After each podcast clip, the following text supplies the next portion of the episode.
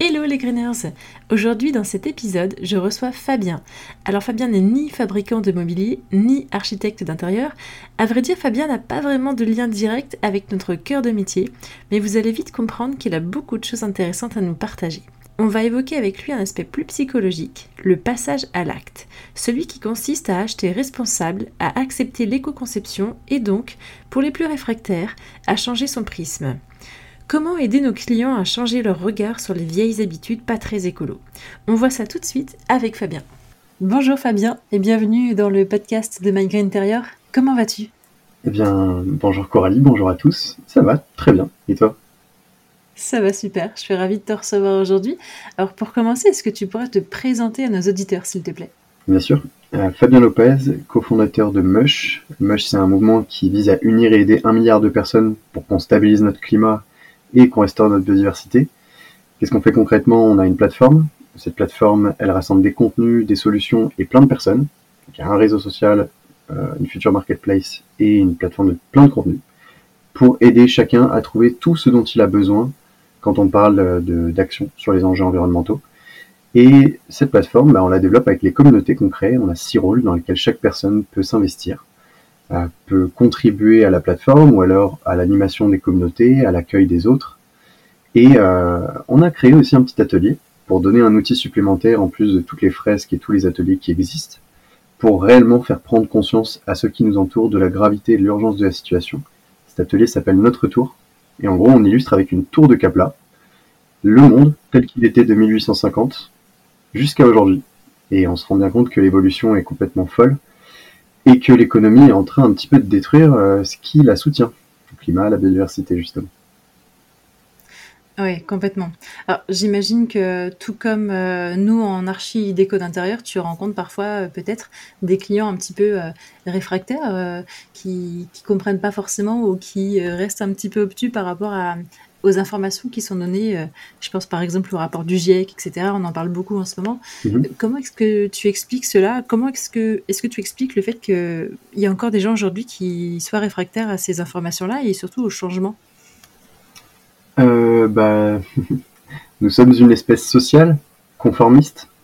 Quand tout le monde autour de nous pense B, malgré que nous on pense A, on va se conformer à B. Aujourd'hui, on est majoritairement dans les pays les plus développés conformer à un modèle euh, de société qui est pas tenable. On a hérité de modes de vie qui ne le sont pas. On est bombardé de réseaux sociaux et de médias qui nous montrent que le pouvoir d'achat et le confort matériel est une euh, manière de devenir heureux. Ça contribue. il faut qu'on ait à manger, il faut qu'on ait un toit. Euh. Mais par contre, beaucoup de gens pensent qu'on a été bassiné dans un, dans un, des, des imaginaires qui nous présentent la réussite comme étant matérielle et pas étant faite de liens humains. Et pourtant, on a toutes les études qui montrent que c'est le lien humain qui rend les gens heureux. Et que au-delà d'un certain niveau de vie, bah en fait, ça marche pas euh, autant que ce qu'on pense. Donc, euh, je dirais que c'est avant tout une question de culture collective. Si individuellement on a du mal, parce que justement on se réfère toujours à la culture collective, et, euh, et parce que souvent, eh bien, on a, euh, on a un mode de vie. On, a tel ou tel type de consommation. Et en fait, quand on nous demande de changer, quelque part, on nous demande de d'admettre, d'accepter que ce qu'on a fait pendant tout le reste de notre vie est passé, est faux ou mauvais ou dangereux, etc. Ça, c'est très très difficile à accepter. Il y a un super exemple historique sur euh, les médecins, alors je sais plus trop en quelle année, mais j'avais entendu cette anecdote, j'essaie de la raconter, mais elle est un peu floue. En gros, c'est euh, à l'époque, il y avait pas mal de, médecins qui, le matin, faisaient euh, des opérations, ou non, pardon, ils faisaient, ils médecins légistes. Donc ils étaient au contact de personnes décédées, ils essayaient de les diagnostiquer, et l'après-midi, ils allaient faire des accouchements. Et en fait, entre les deux, bah, ils se lavaient pas les mains, ils gardaient le même tablier, puisque en fait le tablier plein de sang à l'époque, alors je ne me rappelle plus, hein, c'était, ça devait être il y a 200-300 ans, euh, le tablier plein de sang était une preuve d'efficacité du médecin. S'il n'avait pas de sang, ça veut dire que personne le, le, sollicitait. Donc c'était une preuve de compétence, le sang sur le tablier. Et, euh, du coup, bah, ils se sont rendus compte que ça, ça, un jour, une personne s'est lavé les mains entre les deux, a changé de tablier. Et puis, euh, bah, bah, évidemment, il y a eu moins de morts chez les bébés, chez les nourrissons. bon, cette personne s'est fait prendre pour un fou par tous les autres médecins qui avaient l'habitude de faire ça et qui se conformaient à l'avis de leurs patients qui jugeaient ils étaient compétents s'ils étaient dégueulasses en gros. et donc il a fallu 30 ans pour que ça change ce, ce truc-là parce qu'à l'époque pas autant de sciences, pas autant de, de médecine. Vraiment fiable. C'était beaucoup beaucoup de jugés et donc, euh, ça illustre très bien ce mécanisme, que tant que les gens euh, ont euh, une certaine manière de faire, et quand on leur prouve que ça les mettrait moins en danger s'ils faisaient autrement, eh ben, on reste conformé à soit au groupe, soit à notre passé pour éviter de tomber en dépression. Des fois, en fait, le déni, c'est ça. Hein. C'est un mécanisme pour éviter la dépression. Parce que c'est pas agréable. Mais, souvent, c'est utile pour passer à autre chose et changer on est quand même aujourd'hui en 2023. On ne peut pas dire qu'on ne sait pas. On a tous conscientisé le problème et, les enjeux climatiques. Alors, euh, je me répète peut-être un petit peu avec cette question, mais pourquoi encore beaucoup de gens freinent des cas de fer quand on leur parle de, passer à l'acte, de changer leur mode de vie de consommation? Est-ce qu'il y a des, freins majeurs euh, que tu saurais nous donner? Est-ce que c'est psychologique? Est-ce que c'est euh, peut-être aussi manque de compétences dans certains domaines? Comment ça s'explique concrètement? Eh bien, quand vous avez un problème de santé, vous allez voir le médecin. Quand vous avez un problème de poids, euh, un peu pareil presque le médecin, bah, vous allez voir un nutritionniste. Vous avez un problème euh, psychologique, vous allez voir un psychologue. Quand vous avez un problème d'effondrement de civilisation, vous allez voir qui? Eh ben, personne. Personne euh, est préparé à un truc aussi systémique que ce qui est en train de se passer aujourd'hui. Aucun parcours scolaire avant 18 ans et même après, beaucoup, pas beaucoup, qui permettent d'aborder de manière euh, holistique, systémique, le problème qui nous fait face. Parce que c'est pas juste une question de climat et de CO2, c'est une question euh, d'azote, c'est une question de phosphore, c'est une question d'aérosol, c'est une question toutes les limites planétaires, je vais pas les citer. Et tout ça, c'est lié à l'ensemble des activités humaines. Et un individu aujourd'hui bah, n'est pas formé à comprendre l'ensemble des activités humaines, les interactions sur l'environnement et toutes les, toutes les sphères qu'il existe, la biosphère, euh, etc. Donc en fait, déjà, on n'est pas, pas formé à comprendre le monde dans lequel on habite. Deuxièmement, bah, j'en réfère à ce que je disais tout à l'heure, hein, il y a le conformisme. On n'est pas issu de culture qui s'en préoccupe. Donc évidemment que c'est compliqué de s'en préoccuper en premier et que bah, s'en préoccuper, ça revient à devenir quelque part le bobo de la bande ou euh, l'écolo de la bande. Et souvent, bah, c'est jugé euh, négativement, et du coup il y a du rejet.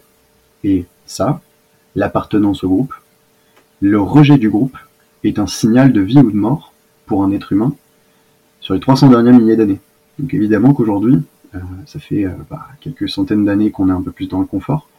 C'est beaucoup plus compliqué de changer notre identité face au groupe parce que en fait, euh, ça a toujours été un mécanisme euh, qui, nous a permis de survivre individuellement. On est les descendants de ceux qui se sont conformés aux pratiques culturelles des groupes qui les ont protégés, avec qui ils ont pu coopérer. Donc on a tous mm. cette habitude et cette, euh, cette manière-là de fonctionner qui est complètement inconsciente, sous-jacente à tout ce qu'on fait. Mais le sentiment d'appartenance et le besoin d'appartenance est clé et aussi un mécanisme qui freine.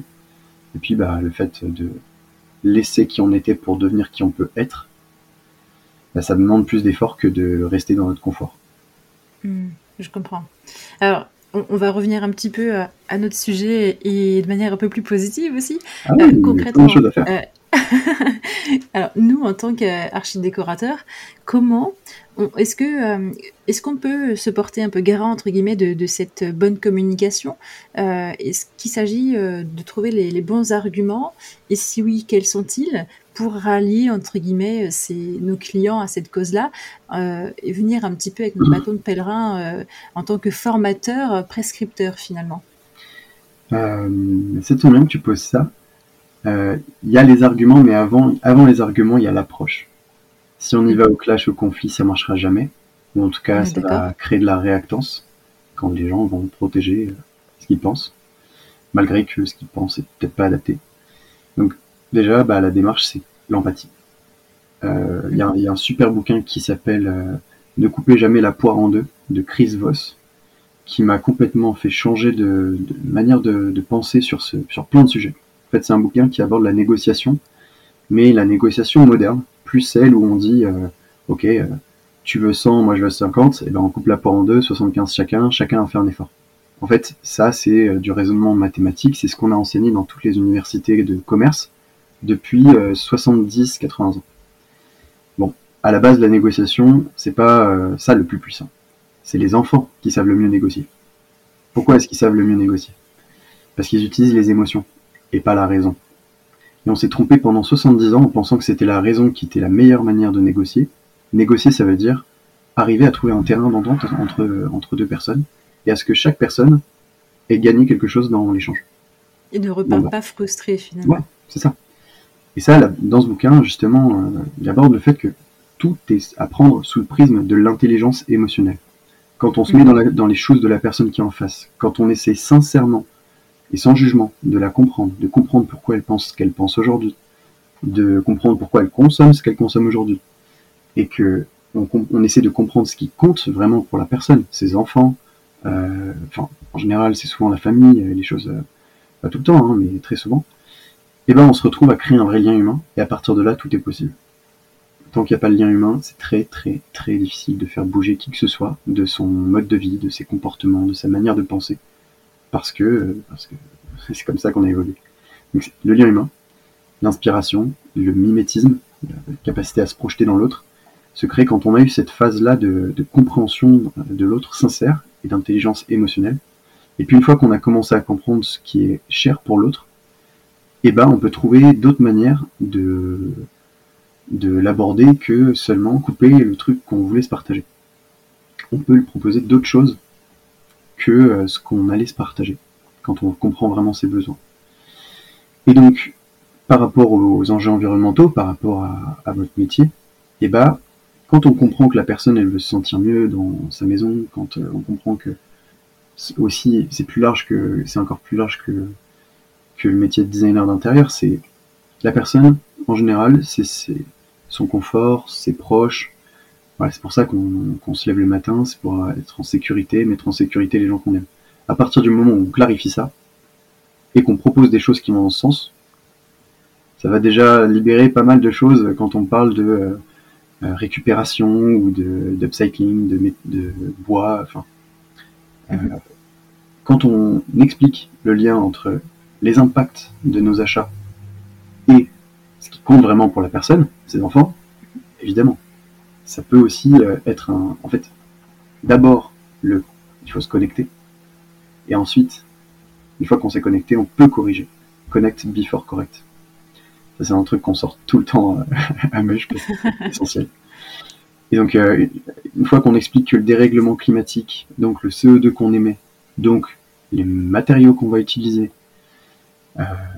et qu'on va remplacer toutes les émissions de CO2 je prends que le CO2, mais il y en a plein d'autres, hein, des, impacts, mm. et bah, affecte le climat qui va nourrir nos enfants. Et pour l'instant, c'est bien parti pour que ça aille très, très, très droit dans le mur. Ça, ça fait un petit peu réfléchir et ça met la personne face à ses propres, euh, enfin, face à elle. En fait, c'est ça la clé. On ne peut pas imposer à quelqu'un de changer euh, son mode d'alimentation, changer son mode de décoration, si euh, en fonction des enjeux environnementaux, si la personne n'a pas elle-même fait le lien avec ce qui compte pour elle. Et c'est tout le sujet. C'est vraiment tout le sujet. Donc, euh, prendre le temps finalement de, questionner, de rentrer aux profondeurs dans, ce qui est important pour nos clients. Alors, je, fais le, rapprochement parce que là, tu, parles de manière assez euh, large de la préservation de la planète pour ses enfants. Mais de manière très directe, nous, on parle souvent de santé euh, quand on parle de COV dans la décoration et l'ameublement. C'est-à-dire que... Composé organique volatile. Voilà, exactement. Un, meuble neuf versus un meuble de seconde main, par exemple, qui aura déjà dégagé depuis longtemps ses COV et qui euh, ne pourra plus en pâtir auprès de, cette famille, de ses enfants, parce que euh, il sera devenu sain avec le temps. Là, il y a déjà un enjeu à court terme pour faire attention à l'impact direct sur la santé des enfants du foyer. Donc euh, finalement c'est un petit peu une, sorte de communication à, double, à double tranchant, enfin plutôt devrais-je dire à, double perspective. Euh, mhm. Au premier plan, il y a la santé euh, euh, pour l'instant T à court terme avec ces, COV. Alors je parle de mobilier, mais on en a un petit peu partout, hein, les, les, cols, les solvants, les tissus. c'est faire attention aux matériaux directement liés au projet quand on va être archi ou déco sur un, sur un projet comme celui-ci. Et de manière plus large, faire comprendre en effet aux clients que bah, au-delà de ça, à court terme, c'est euh, quand vous, vous serez plus là, entre guillemets, dans le discours, c'est de dire bah, quand vos enfants seront grands, euh, laissez-leur aussi une planète euh, qui pourra les nourrir. C'est ça, et après c'est très difficile d'aborder ce genre de sujet parce que personne ne nous y prépare non plus. Et donc voilà, l'approche, pour moi, elle est super, enfin, c'est essentiel de mettre de l'empathie le plus possible. On n'est pas là pour se juger, on est là pour avancer ensemble. Si on n'avance pas ensemble, on n'y arrivera pas. Donc, euh, avant ça, il faut créer du lien. Une fois qu'on a créé du lien, on peut aborder les sujets qui fâchent, mais pas les aborder en mode bah, frontal. En mode bulldozer, oui. Ouais, d'y aller en, en faisant toujours le lien avec ce qui compte vraiment pour la personne en face. Et prendre, et ça, c'est jamais du tac au tac. Quelqu'un ne se remet jamais en question totalement d'un coup parce que euh, on a fait cette attitude-là. C'est quelque chose qui prend du temps. Hmm. Est-ce que selon toi, c'est le bon chemin que de vouloir changer justement le, spectre de nos clients, à notre échelle en tout cas? Est-ce qu'on euh, est, qu'on est légitime, quand on n'est pas parfait, de, vouloir euh, changer ce spectre-là pour conditionner nos clients face à nos valeurs? Euh, Vous êtes conditionner, hein, un mot un peu fort, je dirais aider. Oui, ok. Et c'est pas vos valeurs, en fait, on a tous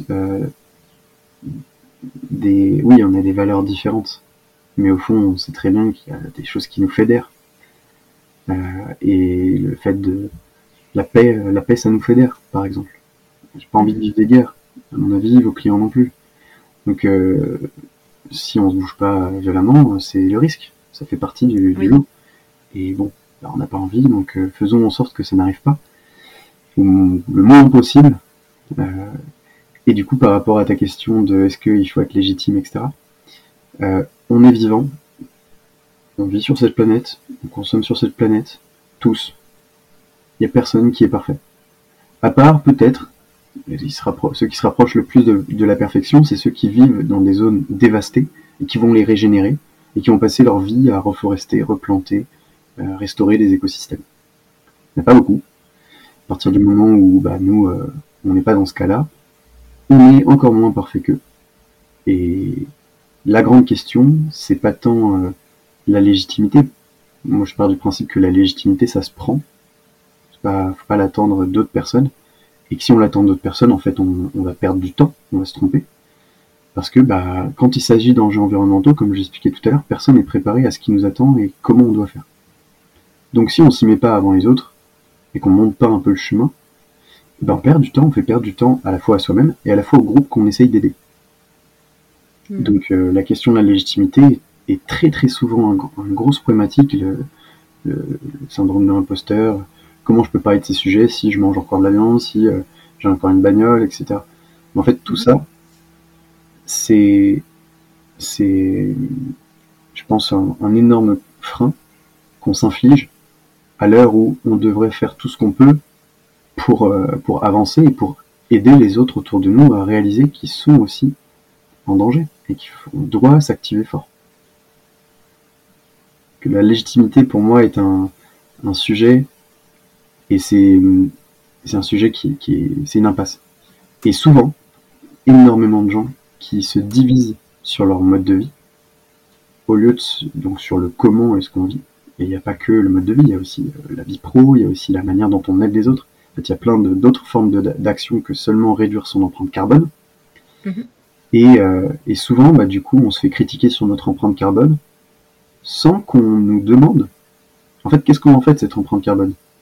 Parce que si oui, je vais faire un road trip euh, où je vais à chaque point surconsommer, euh, bah, mon road trip et ma consommation, elles ont, elles ont une empreinte.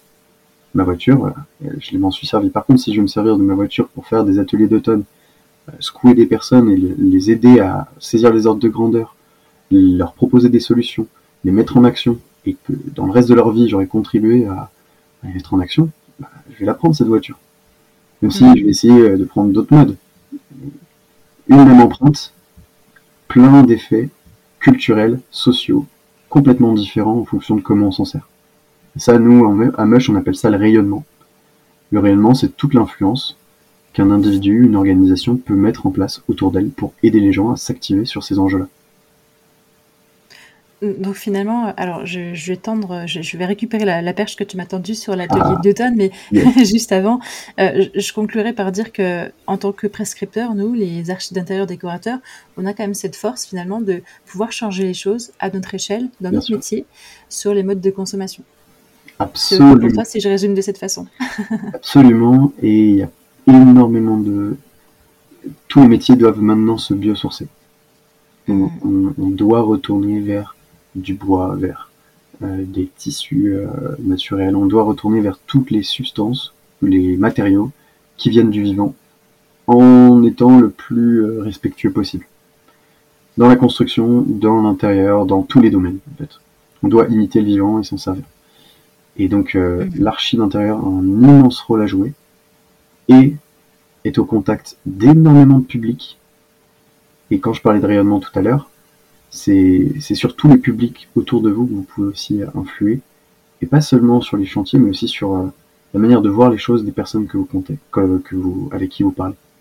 Et c'est super important de tendre la main en fait, proposer des solutions, proposer des contenus, proposer de l'aide, tout simplement.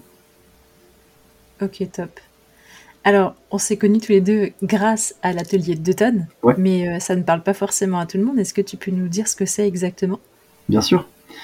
L'atelier d'automne, c'est un atelier qui a été créé par François Logier et Pierre-Alix Lioret.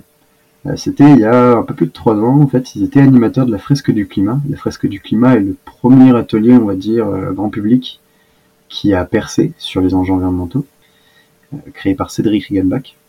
Et donc euh, l'atelier d'automne, en fait, c'est François et, Pierre-Alix se sont dit, mais attends, après, après une fresque du climat, on s'est pris une claque, ok, on a compris comment ça fonctionne le dérèglement climatique, tout ça, mais qu'est-ce qu'on fait? Et ils sont partis de là en, ayant cette, cette intuition qu'il fallait aider les gens à se projeter euh, jusqu'en 2050. C'est souvent cette date-là qu'on utilise pour faire des projections sur les modèles climatiques, mhm. sur les trajectoires euh, économiques, etc et ils se sont dit, ok, on va essayer de faire une simulation dans laquelle les gens vont pouvoir se projeter dans leur réduction de CO2, d'émissions de CO2, sur les 30 prochaines années. Donc ils ont fait ça. C'est un outil qui du coup maintenant euh, bah, est largement commercialisé. Il y a plus de 30 000 personnes, je crois, qui ont fait l'atelier. À peu près 2500, 3000 animateurs, 200, 300 pros, je crois. C'est en train de grandir. Et euh, cet atelier permet justement, en 8 tours, c'est un jeu, on a une simulation numérique dans laquelle on peut faire des choix. Il y a quatre tours individuels et quatre tours collectifs. Pendant les tours individuels, on se dit, ok, euh, il y a plusieurs cartes qui nous sont proposées. Et on peut se dire, ok, je vais réduire la viande, je vais réduire le transport, etc. Et donc, euh, ces tours collectifs, on se met en accord avec toute l'équipe dans laquelle on est pendant, pendant l'atelier euh, pour décider de ce qui d'investissement à l'échelle de la France pour décarboner l'économie. Et en fait, entre chaque tour, individuel et collectif, et eh ben, on se retrouve avec un tableau de bord qui nous montre l'effet de nos choix sur les émissions de CO2 à la fois personnelles, donc on voit notre courbe qui descend, etc., et aussi collective euh, à l'échelle de la France. Et donc ça permet au fur et à mesure de se projeter, de se dire ok, peut-être que je suis pas prêt maintenant en 2023, aujourd'hui, à faire euh, ça comme action, réduire l'avion, euh, changer de maison, etc. Mais en fait peut-être que je le serai dans 4, 6, 8, 10 ans, et que ce sera possible à ce moment-là. Et, ça, ça permet de débloquer énormément de verrous psychologiques et de projeter les gens dans l'action, tout en étant ludique et en donnant beaucoup d'espoir, parce qu'à la, à la fin, très souvent, on y arrive proche de ces 2 tonnes de CO2 par an et par personne, qui, ah sont, exigées par les accords de Paris. Donc, euh, donc ça donne beaucoup d'espoir cet atelier. Complètement, je, valide en effet pour euh, l'avoir euh, pratiquer. C'est vrai que j'étais arrivée euh, à l'atelier un petit peu sceptique en me disant mince, euh, je, fais déjà des actions au quotidien à titre personnel dans mon, dans mon job. Comment depuis mes 9 ou 10 tonnes, je vais réussir à 2 tonnes? C'est quand même un gap énorme sans avoir l'impression d'arrêter de vivre finalement. Et, et, au final, ce, ces 3 heures sont passées, mais alors crème. J'ai pas vu le temps passer, je me suis beaucoup amusée euh, et, surtout, j'ai réussi à atteindre cet objectif de 2 tonnes à 2050 avec des actions concrètes qui me sont données, qui me paraissent pas euh, complètement euh, impossibles à mettre en place. Donc ça, c'est vraiment intéressant parce que ça permet de, voir que bah, les actions sont vraiment à la portée de tous. Mhm. Et je recommande vivement. Donc, si tu peux nous donner peut-être euh, le, lien ou la façon dont, euh, dont il faut procéder, si euh, les gens qui nous écoutent veulent suivre cet atelier, ce serait chouette. Eh bien, vous allez sur le site de Deuton, hein, www.deuton.org. Et là-dessus, bah, il y a plein de sessions qui sont proposées. Il y a plein d'autres ateliers de Deuton, mais on n'aura peut-être pas le temps d'en parler aujourd'hui.